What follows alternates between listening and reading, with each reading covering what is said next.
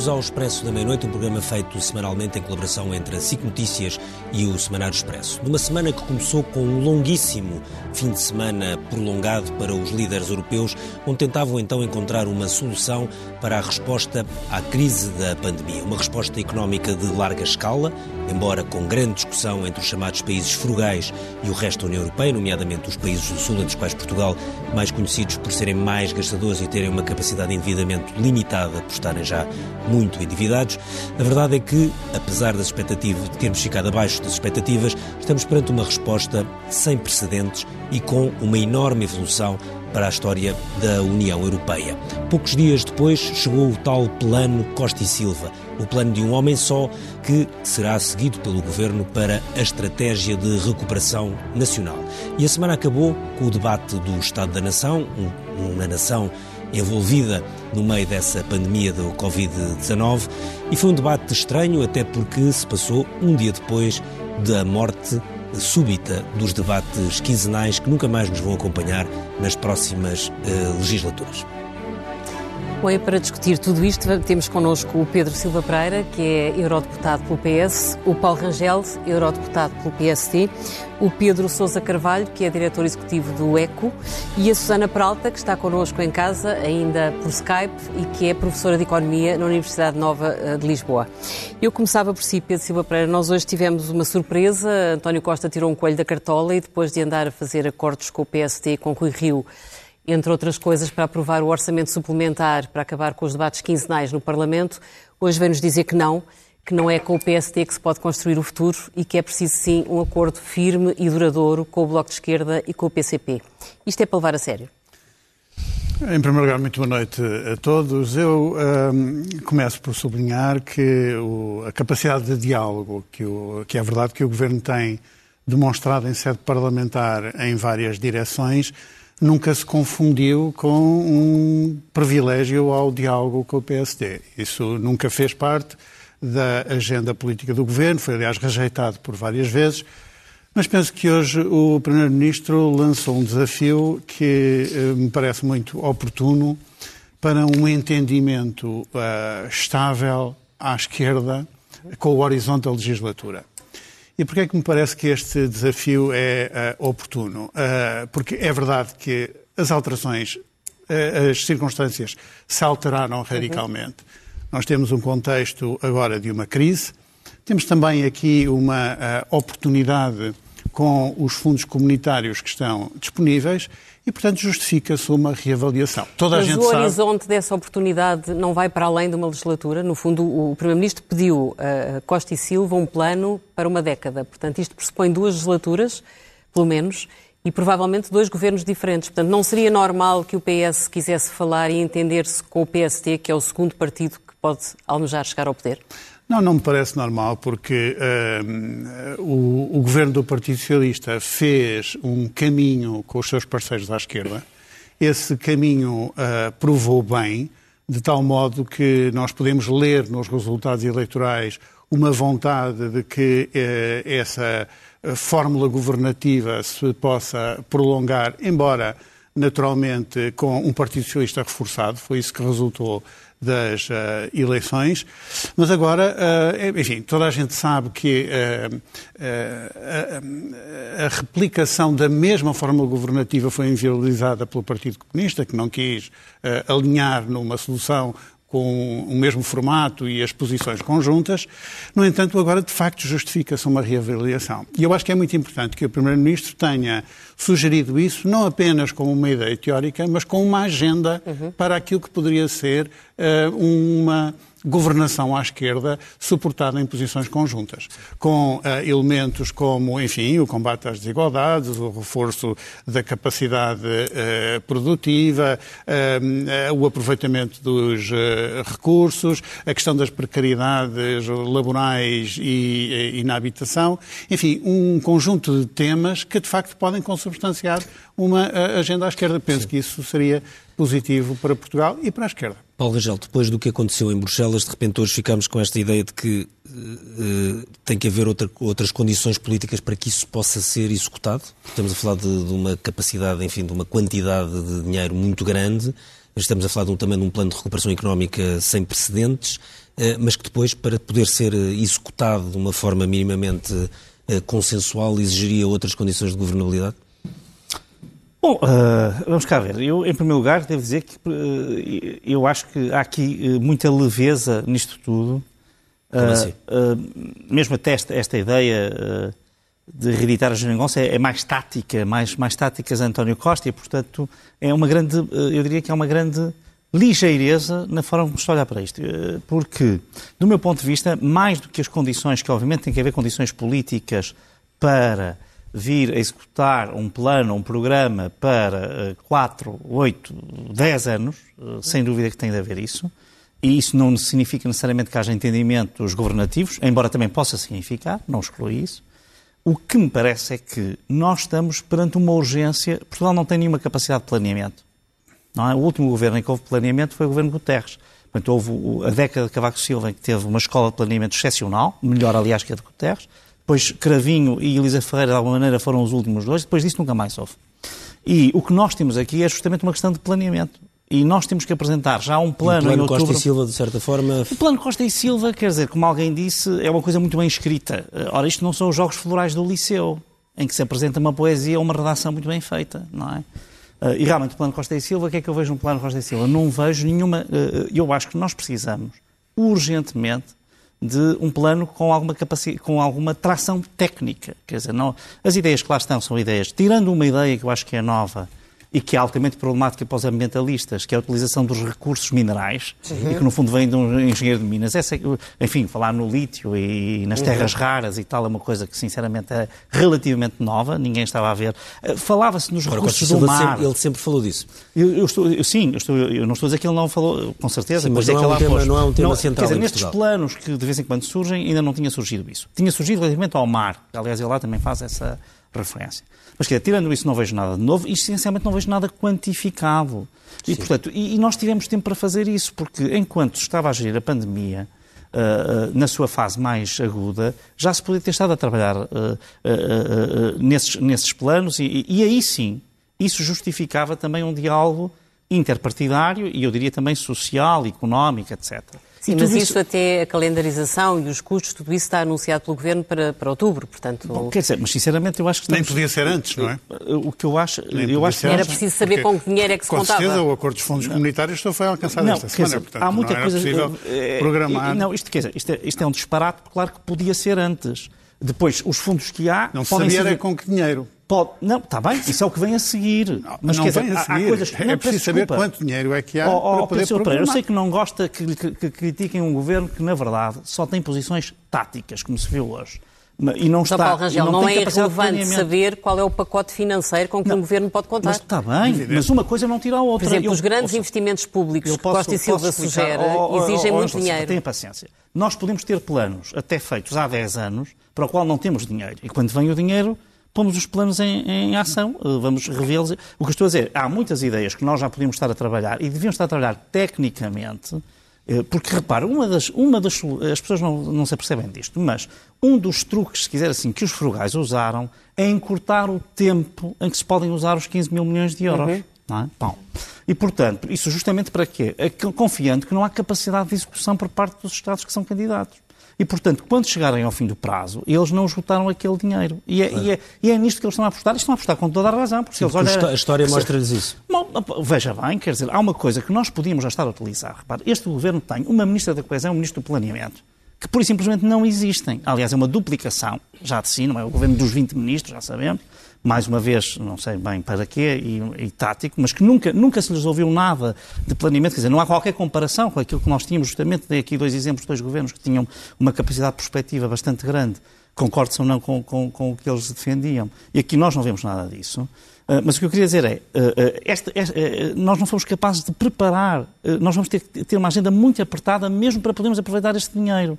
E, e, eu gostava era de ver isso. E isso, obviamente, depois implicaria, como é óbvio também, ao mesmo tempo, um diálogo uh, uh, uh, com os partidos e, obviamente, que tem que haver um diálogo quanto aos grandes uh, investimentos, investimentos, ou às grandes fatias com o PSD e com o PS. Mas se for mais alargado a outros, tanto Sim. melhor. Queria, uh, queria alargar agora aqui o debate à Susana Peralta. Uh, boa noite, Susana. Uh, Susana está, está, está em direto, em videochamada.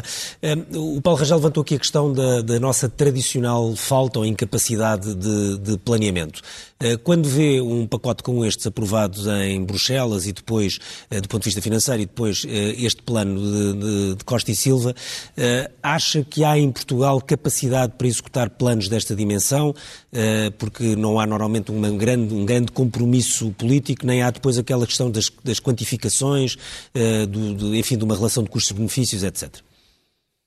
Eu estou muito preocupada com o mesmo, exatamente, totalmente alinhada com o que disse o Paulo Rangel, porque é evidente que Portugal tem, umas, tem enormes dificuldades em executar fundos europeus, não só os fundos que vêm para a esfera pública, como os fundos que vêm para as empresas, e aliás saíram números esta semana que as empresas portuguesas ainda estão a metade do que era o pacote 2014-2020, e portanto é evidente que isso vai ser um enorme desafio e é, e é por demais evidente que nós andamos a perder tempo até agora. Nós temos até outubro para apresentar o famoso Plano de Recuperação e Resiliência, penso que é assim que, que se chama em Bruxelas, que é o plano que nos vai permitir beneficiar dos tais montantes a fundo perdido que estão previstos neste, no, no, no que saiu do, das negociações do Conselho Europeu uh, do fim de semana, e, e, não, e quer dizer, até agora andamos simplesmente a perder tempo, portanto o, o plano do, do engenheiro Costa e Silva até eu, eu, concordo completamente, não está quantificado e mais do que isso, uh, isto tem que ser um momento político por excelência de fazer escolhas, é preciso escolher,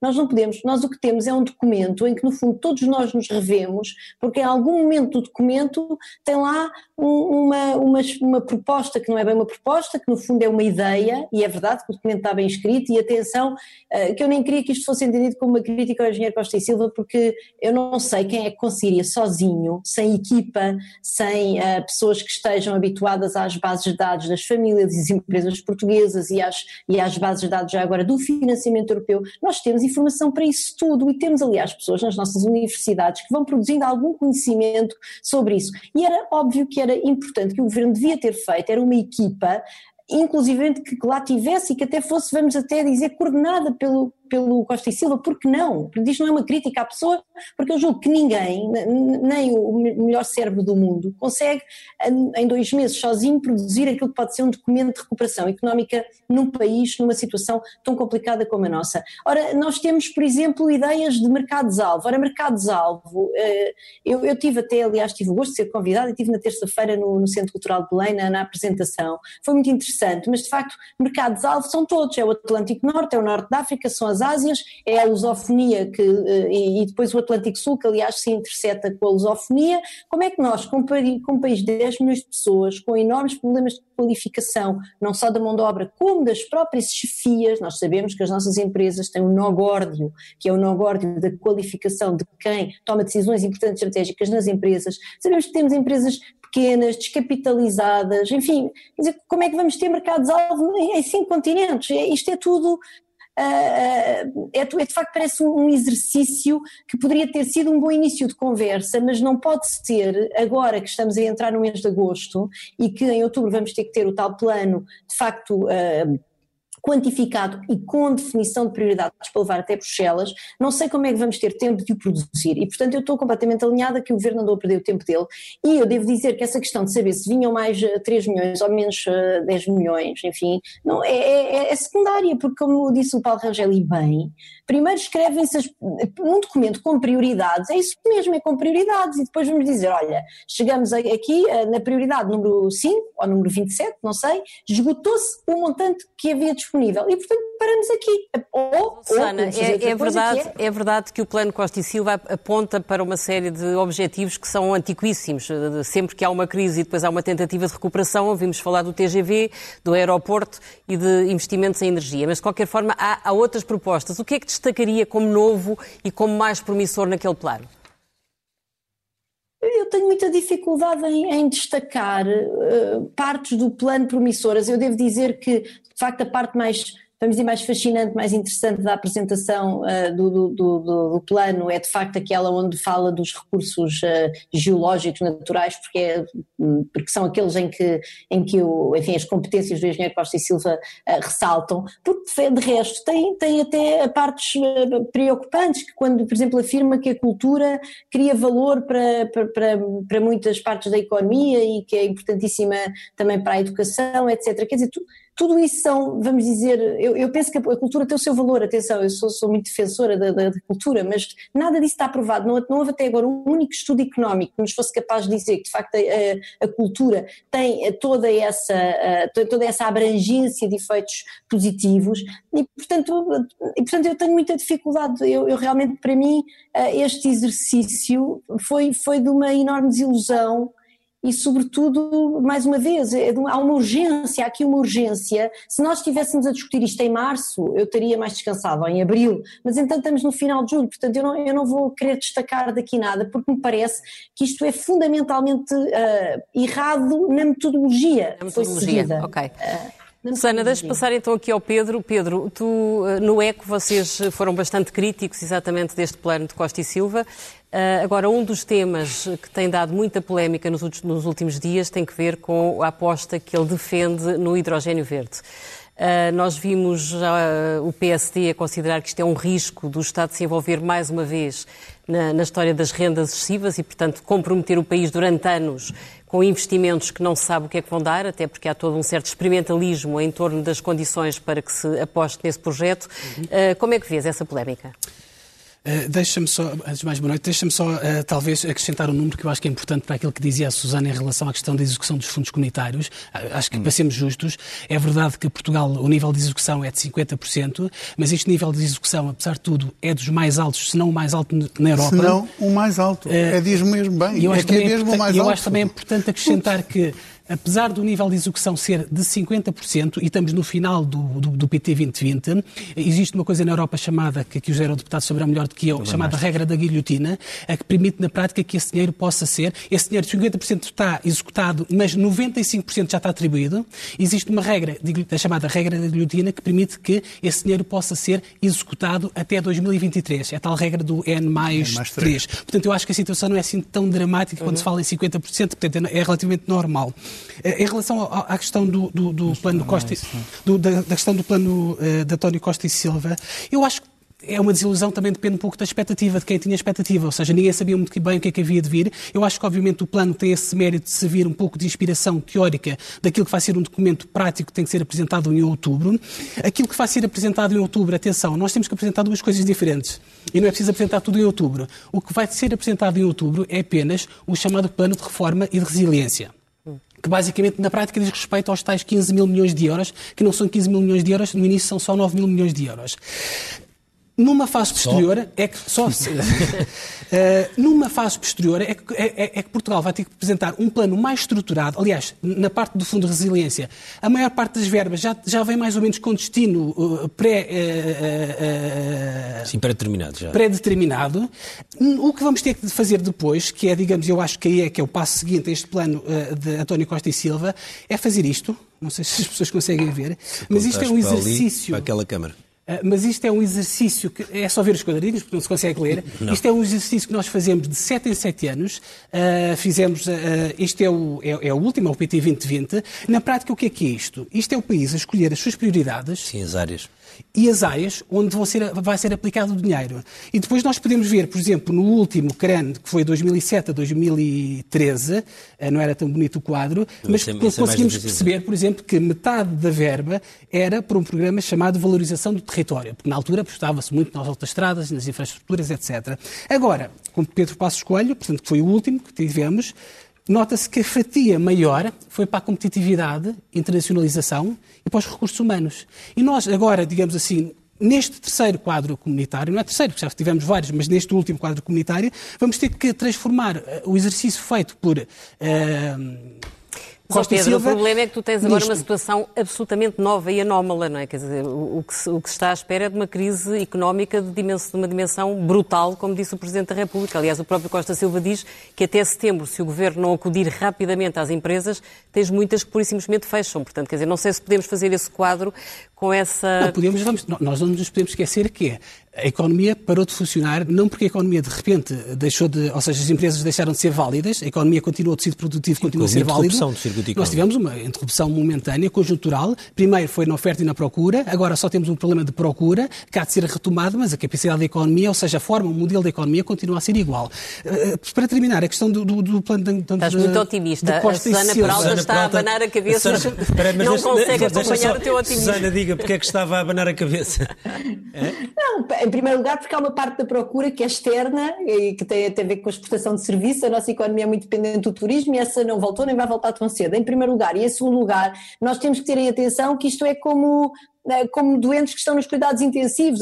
Quando uma, quando uma economia está em suporte básico de vida, como a nossa esteve durante alguns meses e ainda está, não é que depois, no momento em que nós desligamos as máquinas, ela está pronta a andar. Quer dizer, isso deixa cicatrizes, deixa cicatrizes na perda de da organização das empresas, porque vai haver perda de emprego, vai haver empresas que vão encerrar e, portanto, essa atividade económica não vai retomar de um dia para o outro uh, quando, quando as coisas voltarem ao normal, porque elas vão demorar a voltar ao normal e porque as nossas empresas não têm capacidade para ter balão de oxigênio para atravessar estes períodos. Portanto, isso é uma visão excessivamente otimista, a meu ver. Pedro Silva Pereira, concorda que há, sobretudo, taticismo e falta de opções políticas claras ou confia que há uma estratégia bem definida para a década? Bom, ainda bem que utiliza a expressão agenda para a década, porque justamente uh, Mas isso fazia do parte... chavão, que esse chavão não, é não, antigo. Não, é o chavão. Esse chavão era o título de um programa uh, de planeamento estratégico para a década. Mas vamos lá ver. Uh, nós estamos de acordo, uh, com certeza, que a negociação positiva que o Primeiro-Ministro conseguiu dos fundos para Portugal para os próximos anos constitui um desafio um desafio à boa execução desses fundos. São 45,1 mil milhões de euros, o que a somar àquilo que ainda está por executar do uh, PT 2020, isso significa quase 58 mil milhões de euros até 2029. Um, uh, muito dinheiro. O Dr. Rio chamou-lhe uh, um, um, gigantesco montante de fundos hoje no debate do Estado da Nação. Portanto, está tudo dito sobre a qualidade da negociação que o Primeiro-Ministro uh, conseguiu. Agora, não me parece que devamos passar daí para uma atitude um bocadinho esquizofrénica. Uh, agora parece que há dinheiro a mais. Dinheiro a mais. Uh, realmente, a, a capacidade de execução de Portugal dos fundos europeus como o Pedro estava a dizer, e bem, eh, não é tanto como se diz. Nós, de facto, somos o país que tem a mais alta taxa de execução dos fundos comunitários dentre eh, aqueles que têm um envelope financeiro maior. Portanto, os países que têm mais de 7 mil milhões de euros de quadro financeiro, nós somos aquele que tem a mais alta taxa de execução. E, portanto, a ideia de que não há execução não me parece correta. Portanto, não Depois está também, preocupado com o risco de estou, haver grande desperdício e macanalização dessa bazuca que é uh, não, irrepetível. Eu estou perfeitamente consciente de que há aqui um desafio, mas não parto para aí para a conclusão de que há dinheiro a mais e que a negociação foi boa demais para Portugal. Depois também me parece que há alguma uh, mistificação no que diz respeito à construção do nosso uh, instrumento estratégico para a execução destes fundos. Primeiro, a ideia de que o, o professor António Costa e Silva uhum. elaborou este documento sozinho, sem a ajuda de ninguém, eh, como não, se não, não tivesse um falado. Houve outros países que tinham grupos de trabalho, alguns com até certeza, com, com dezenas o, de economistas. Costa e Silva também falou claro, com uh, vários ministros. departamentos e, e, e, membros do governo, e aliás, o, o plano que ele apresentou articula-se muito articula-se muito com uh, vários documentos de planeamento estratégico que o Governo tem e que, aliás, o uh, Primeiro-Ministro hoje recordou. Portanto, essa ideia de que nós não temos nenhuma capacidade de planeamento estratégico também me parece que não corresponde à realidade. Depois, uh, parece-me ainda que nós precisamos perceber que esta é a metodologia europeia de construção dos planos. Nenhum país apresentou em Bruxelas o seu plano, uh, porque, por e simplesmente, obviamente que isso uh, é um movimento subsequente à aprovação dos fundos. Primeiro precisamos saber quanto dinheiro é que temos disponível para depois construir um documento com uh, cabeça, tronco e membros. Portanto, há aqui um, uma proposta eh, ela terá que ser eh, eh, integrada num documento que esse será aprovado pelo Governo e que terá uma discussão pública, portanto ficarão descansados porque essa discussão pública acontecerá e com os partidos da oposição e finalmente terá que ser quantificada, porque é sempre assim nos quadros financeiros plurianuais que se apresentam em Bruxelas, todos os países chegam a uma altura em que apresentam as suas prioridades estratégicas e depois a quantificação respectiva. E isso é discutido com a Comissão Europeia. Aconteceu sempre assim no passado,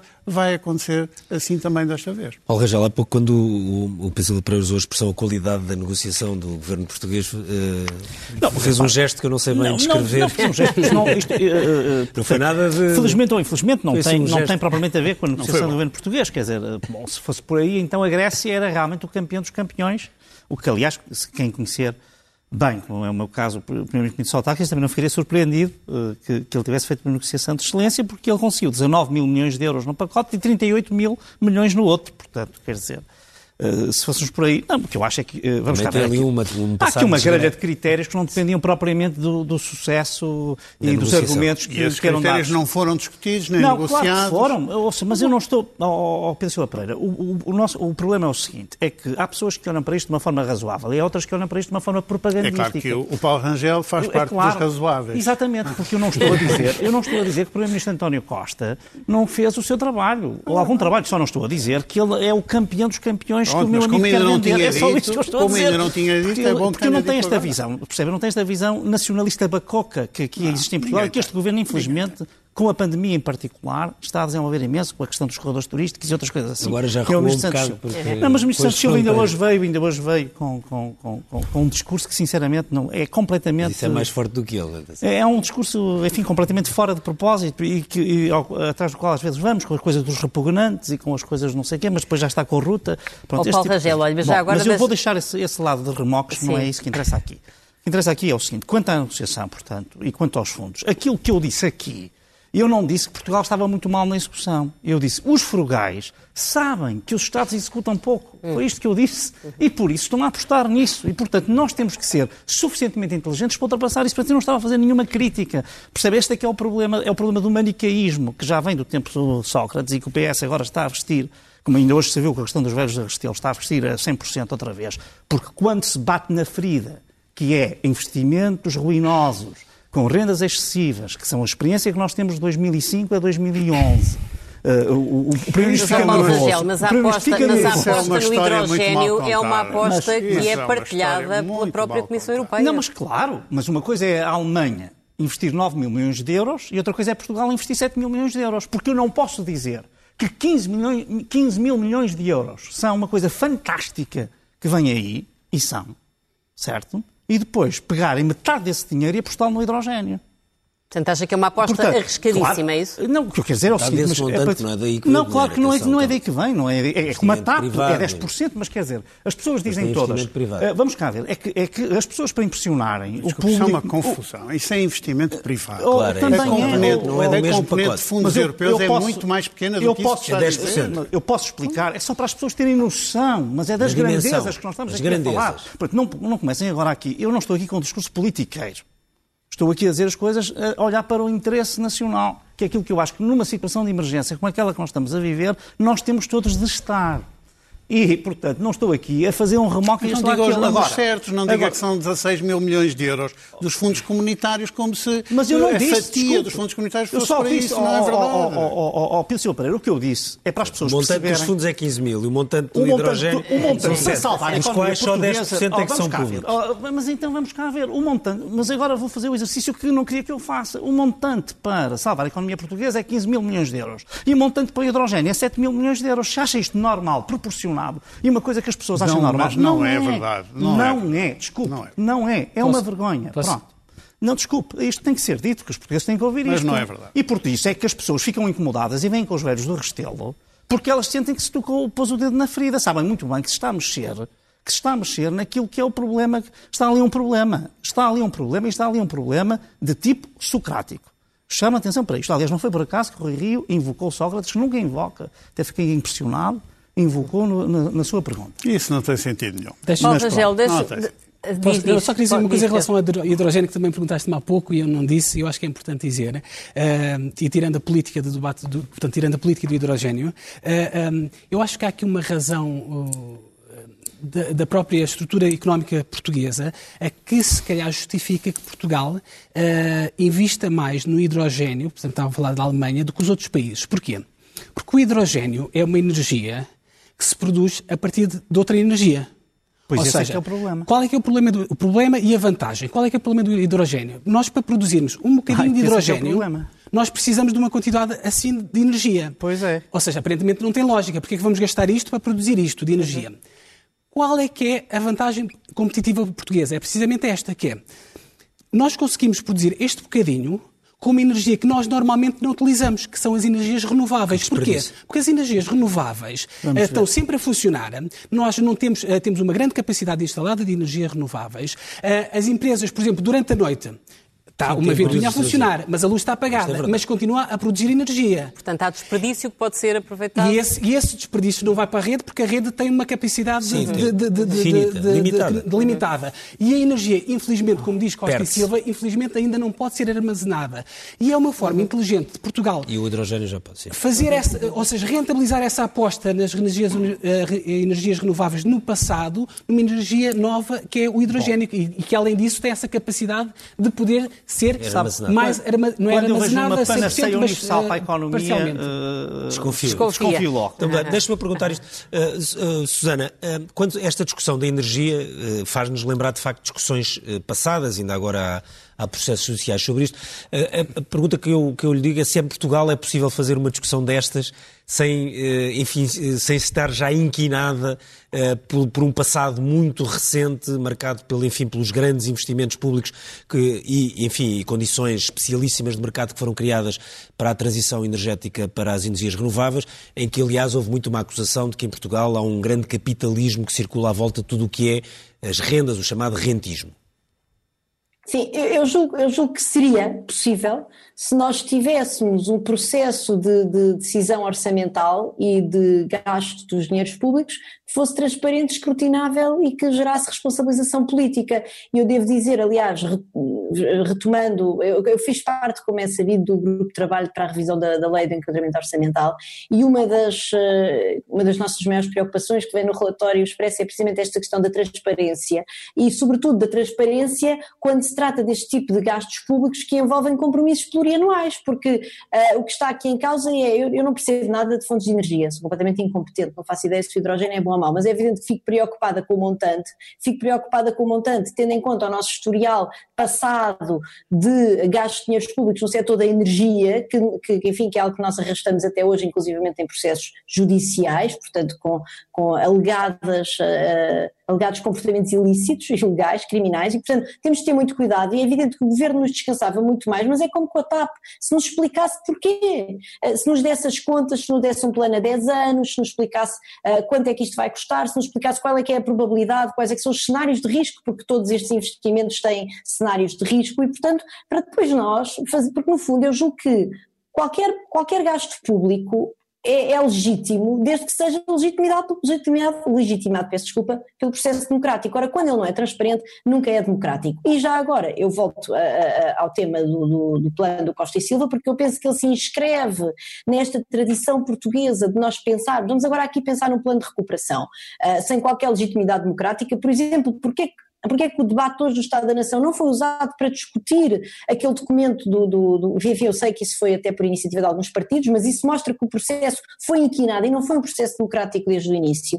E eu queria só dizer que em Espanha, porque de facto é evidente que o engenheiro Costa e Silva falou com pessoas e falou com ministros, isso é, isso é evidente, enfim, esperamos e faz sentido, e ele, aliás, isso foi declarado publicamente. Agora, em Espanha, o, o presidente do governo, Sánchez, nomeou um grupo de 100 pessoas, incluindo economistas, sociólogos, demógrafos, etc., dividido em 10 grupos de trabalho que estavam a trabalhar, e cito, em, no âmbito do bem-estar, crescimento e produtividade, desigualdade, desemprego estrutural e precariedade, uh, sistema educativo, longevidade e futuro do sistema de pensões, etc, etc. E, portanto, houve de facto um processo estruturado, esse, esse grupo está a trabalhar desde junho, com um uh, horizonte a três meses para vir e eu, eu aposto, vamos ver, quando esse, uh, quando esse documento surgir, nós vamos poder compará-lo com o do engenheiro Costa e Silva, mas é, é, evidente que vai vir muito mais quantificado, com muito mais prioridades. Eu devo dizer, por exemplo, que uh, o, o, documento do engenheiro Costa e Silva, a palavra imposto aparece uma vez a falar uh, do, do, imposto de selo para facilitar já não sei o quê. Portanto, são, são coisas verdadeiramente críticas. Quando nós sabemos, por exemplo, que a agenda dos impostos é uma agenda importantíssima neste momento no debate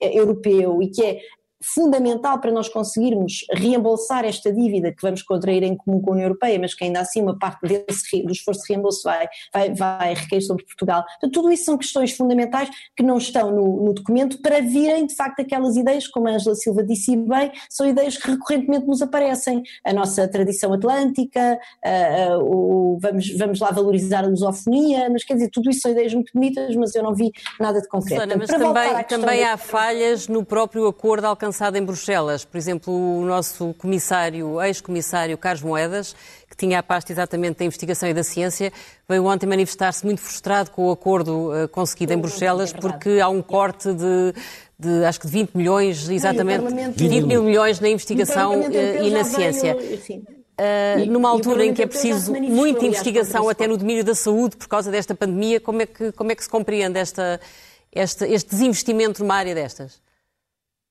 O problema foi que, foi que era preciso cortar em algum lado e o acordo, enfim, isto tem que ver um bocadinho até com a própria lógica intergovernamental do funcionamento do Conselho Europeu, que é algo que é, que, é, que causa entraves importantes e, portanto, houve aqui negociações que era preciso cortar e, de facto, houve um corte, não é? O, o, o plano, é, o plano, o gasto total é, é, inferior ao que, era, ao que era desejado e, sobretudo, é inferior àquilo que era desejado pelo Parlamento Europeu, que tinha uma agenda muito mais ambiciosa do ponto de vista da ciência e da investigação.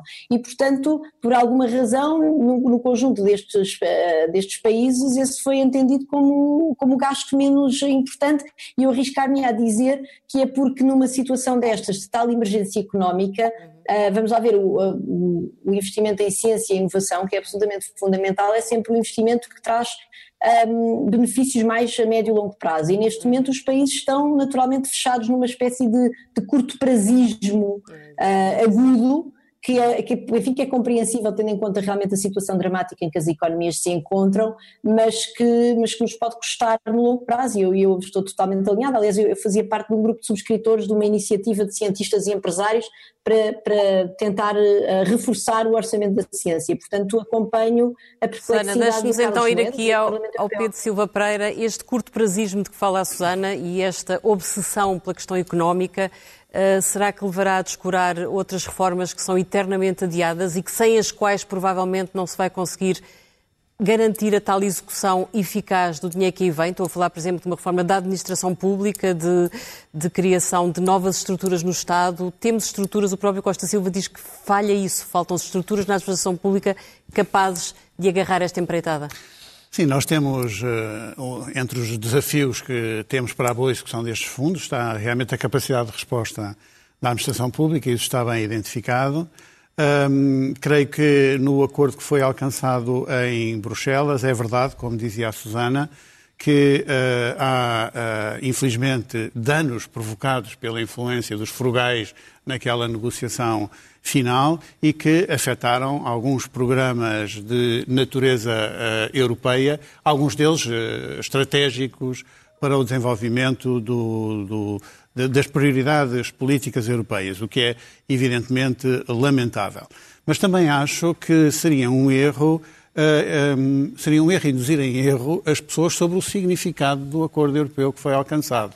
porque de facto a resposta europeia à crise que se tornou possível com este acordo é de uma natureza radicalmente oposta daquela desastrada resposta à, à, crise financeira anterior, uh, onde antes tivemos uh, austeridade e resgate. Mas viu-se nesta questão dos países agora chamados frugais, e nomeadamente a questão da Holanda, que foi Sim. quem liderou esse processo, que apesar de tudo há marcas do passado que ficam, nomeadamente esses países dizem abertamente que uh, duvidam muito da, da capacidade de reformas e de utilização destes fundos com efeitos produtivos Sim, nos países, nomeadamente como Portugal. Há, sem dúvida. E conseguiram Lógica... que o Conselho Europeu seja chamado exatamente a, a, filtrar alguns dos projetos nacionais. Há sem dúvida lógicas de egoísmo e de desconfiança e algumas das lógicas de desconfiança vieram já da crise financeira anterior. Mas eu acho importante as pessoas terem noção de que onde antes nós tivemos a austeridade e resgates, nós temos agora aqui um investimento europeu uh, importante de estímulo à economia, financiado por títulos de dívida uh, obtidos pela própria Comissão Europeia, um, e depois subvenções como uma forma de fazer chegar esse dinheiro aos Sim, Estados. mas também isso tem muito a ver com o facto marca... desta crise ter tocado a todos de uma forma Bom, brutal. É, é verdade, há, há, razões para isso, mas também há as razões de uma certa compreensão do erro que foi, em várias dimensões, a resposta europeia à crise anterior. E eu acho que nós devemos ver esta capacidade de encontrar uma resposta financeira significativa para esta crise como um sinal positivo para uh, o projeto europeu. Com certeza o acordo podia ser melhor e sabíamos que um acordo a 27, onde há direito de veto, não poderia ser uh, perfeito. E é verdade que depois de uma boa proposta da Comissão, os frugais introduziram uma série de danos na solução final que são uh, lamentáveis, mas ainda assim nós estamos perante uma resposta europeia à crise muito diferente da, da, da, crise Sim. anterior Paulo, e positiva para o Paulo Rangel, nós começámos por ver, já não sei há quanto tempo, há várias semanas, o governo português a chamar, nomeadamente, questões repugnantes aquelas declarações de um, de um ministro uh, holandês, não era o primeiro-ministro, era o outro, mas que era o ministro dos estrangeiros, uh, das finanças, das finanças, exato, das finanças holandês, e agora, enfim, um discurso bastante mais uh, suave, apesar Sim, da, da dureza mas, enfim, do, eu até vou, eu sobre isso tenho opiniões muito definitivas sobre, essa, então, sobre a forma como nós fazemos mal a nossa política europeia e, designadamente, o Primeiro-Ministro Costa, mas eu, sinceramente, não, não, não acho que, isso, que seja o mais importante. Aqui há uma coisa que eu gostava de dizer. O grande problema neste, neste plano não é, neste programa, uhum. atenção, que não foram os frugais culpados de todos os erros.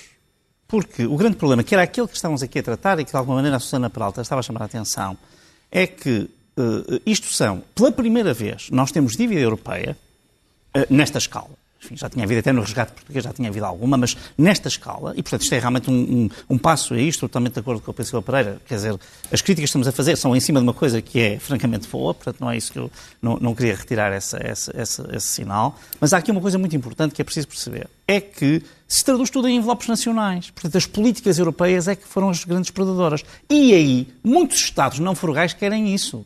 Porque o que interessa a Portugal, ou o que interessa à Eslovénia, ou o que interessa à Grécia, é reforçar o seu orçamento e a sua capacidade de fazer escolhas. Para, e, portanto, o que nós temos hoje é uma dívida europeia para 27 orçamentos nacionais e não para as políticas europeias. Isso que dizia o Carlos Moedas sobre a política uh, uh, uh, de investigação Sim. e de ciência, que repare, é verdade que é uma política que normalmente reforça os Estados mais ricos, que são os que têm maior capacidade de buscar esses fundos, porque esses fundos não são dados em função do PIB, mas os nossos cientistas só vão entrar nas grandes redes, ou os cientistas da Bélgica, que é um país já com outro desenvolvimento, se, se, se, se houver programas como este, porque senão não vão entrar, vão ficar totalmente excluídos. Outro aspecto que é a questão da saúde, que esse é que é o aspecto mais uh, grave. Porque Foi muito descurado nesse acordo. 70 mil milhões de Sim. euros para ter, pelo menos para a saúde pública, eu diria uhum. para as doenças infecciosas, que foram esquecidas, uh, embora tivesse havido a SIDA, enfim, e o ébola, mas, enfim, tinham características muito particulares, foram totalmente esquecidas, reentraram outra vez, como nos tempos do Corre e do Pasteur, não é? Uhum. E, e, e, devia, e essas sugerem uma política comum, porque não há fronteiras nas pandemias, nem nas epidemias, nas infecções, e nós passamos de, de uma previsão inicial de 70 mil milhões de euros para uma previsão de 1.700 milhões de euros. Sim, mas isso é muito o que disse é, é Susana, isto é um plano muito obcecado nas questões económicas. Não, não é só isso, é obcecado com envelopes nacionais. E Sim. aí a culpa não é só dos frugais, porque quem quer envelopes nacionais são todos. Uhum. Certo? Portanto, os frugais não são culpados de tudo. E já agora só uma coisa para fazer a, a justiça à crise anterior. é que desta vez, nesses frugais, estão três governos socialistas. E eu sempre disse, isto não é uma questão PPE nem é uma questão socialista. E na altura, e aqui, muitas vezes se diabolizou o PPE, quando se vê agora que a chanceler Merkel é a grande defensora disto e ela é do PPE, que eu saiba. Uhum. Pedro, uh, o Paulo Rangel estava a falar de dívida, ou essa foi uma boa notícia do acordo, a mutualização da dívida, que era um bicho mau e que finalmente foi, foi aceito, pelo menos, para, para, fazer frente a esta crise. Agora, vamos à nossa dívida. A nossa dívida não vai parar de crescer. Isso até que ponto é que pode condicionar, ou mesmo funcionar como um travão a partir de certa altura, ao investimento brutal que tem que ser feito por parte do Estado?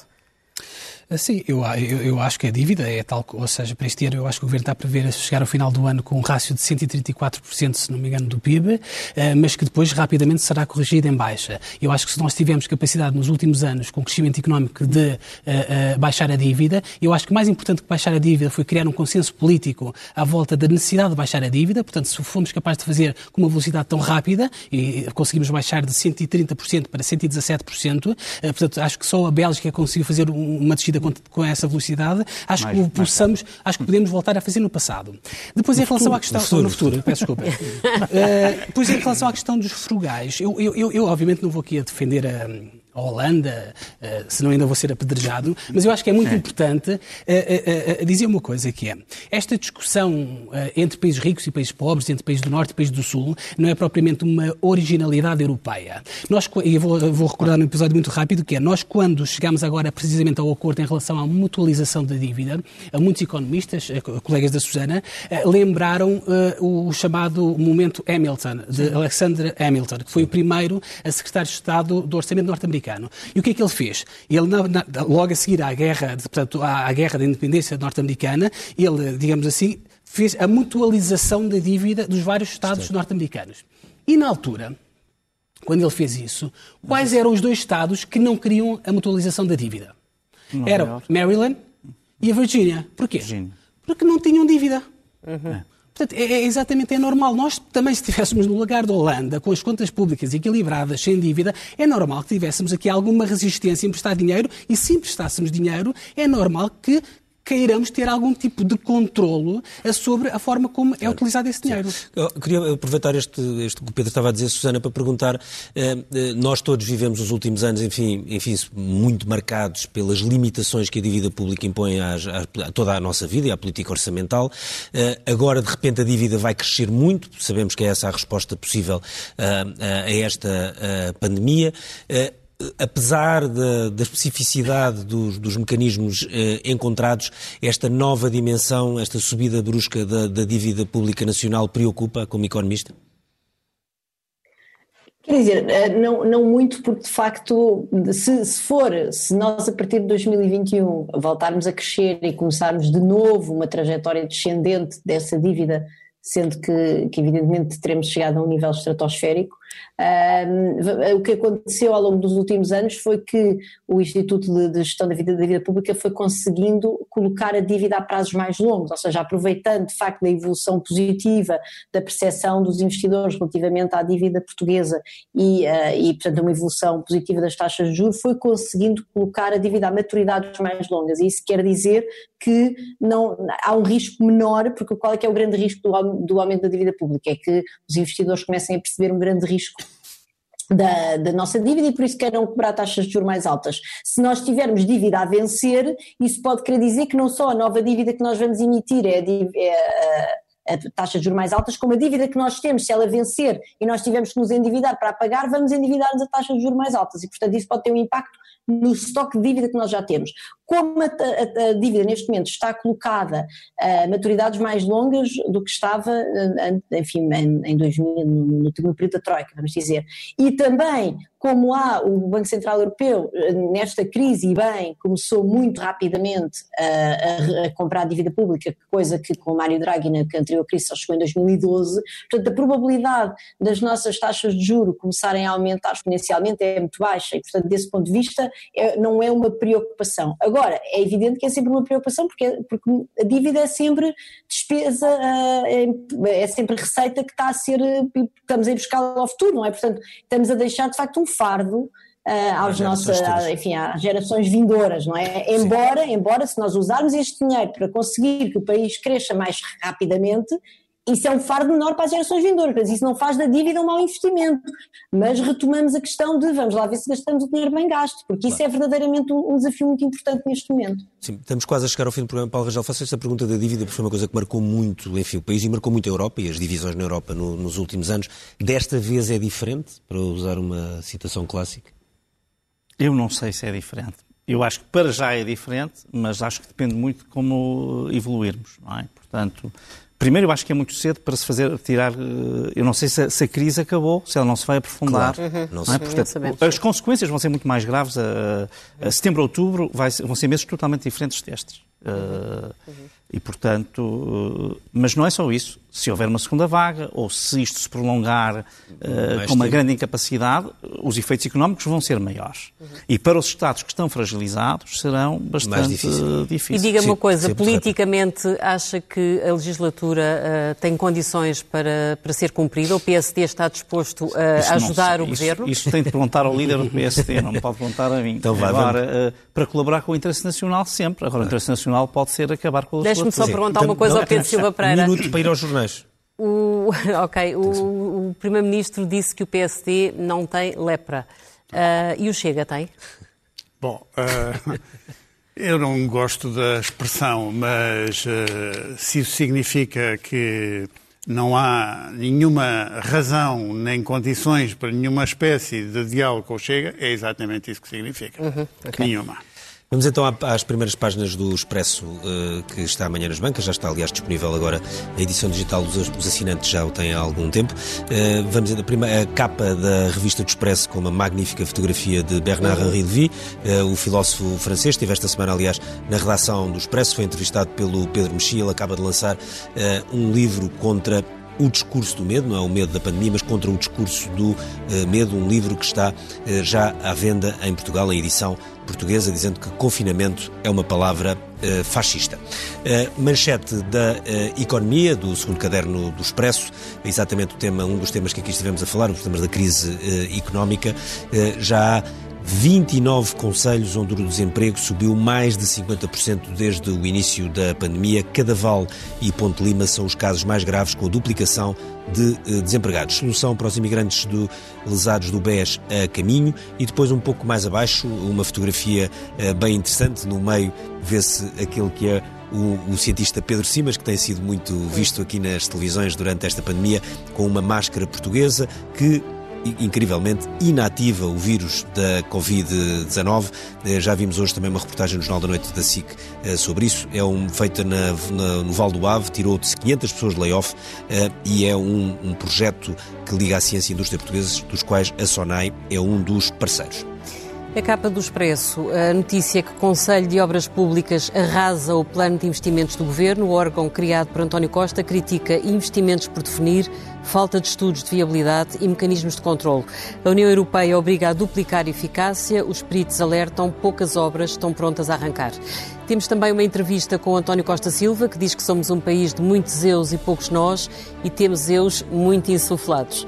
Rui Rio também faz declarações ao Expresso sobre Costa Silva, diz não nos oferece grande oposição, o plano de, de, António Costa Silva. Depois há uma notícia ainda sobre Covid. A Grande Lisboa sai da calamidade, mas mantém restrições. E temos uma grande entrevista também com Greta Thunberg. Ela diz que os jovens têm de perceber que têm muito mais poder do que julgam. A ativista revela em entrevista que vai voltar à escola já em agosto. Opa, sim, senhor. Termina aqui então o Expresso da Meia-Noite. Nós voltamos para a semana. Boa noite.